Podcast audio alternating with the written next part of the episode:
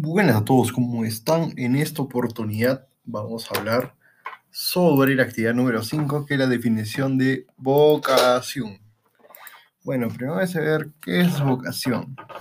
Es la llamada o inspiración que una persona siente procedente de Dios para llevar una forma de vida, especialmente de carácter religioso o de cualquier otro motivo. ¿Qué es una ocupación? La ocupación de una persona hace referencia a lo que ella se dedica a su trabajo, empleo, actividad o profesión, lo que le demanda cierto tiempo, por ello se le da una ocupación de parcial, de tiempo parcial o de completo. Lo que le resta tiempo para otras ocupaciones.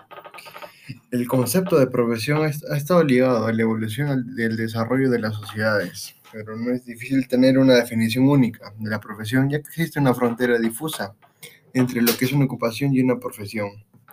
¿Cuál es la diferencia entre ellas? Bueno, que es que la vocación es una llamada, que, algo te interese para hacer algo. Y la profesión es ya la, la, carrera que tú, que tú ejerces, ¿no?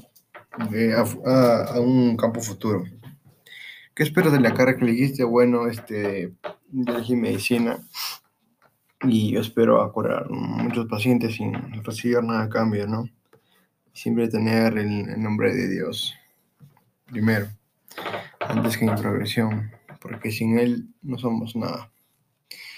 Y la cuarta, ¿qué crees que necesitamos para elegir correctamente una carrera? Primeramente el apoyo de los padres, una evaluación completa eh, que te hace un psicólogo y, tener esa vocación, ¿no? ese llamado hacia tu, carrera y el apoyo de los padres.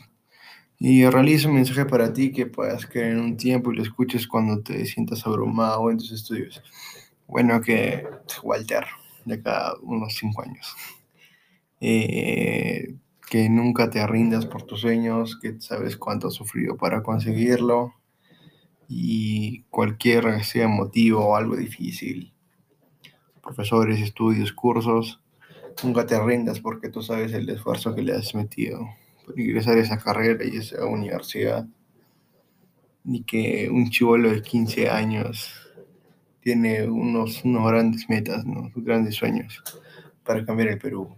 Y que tú lo puedes hacer y nunca te rindas. Siempre considera ese, ese esfuerzo que les metió, ¿no?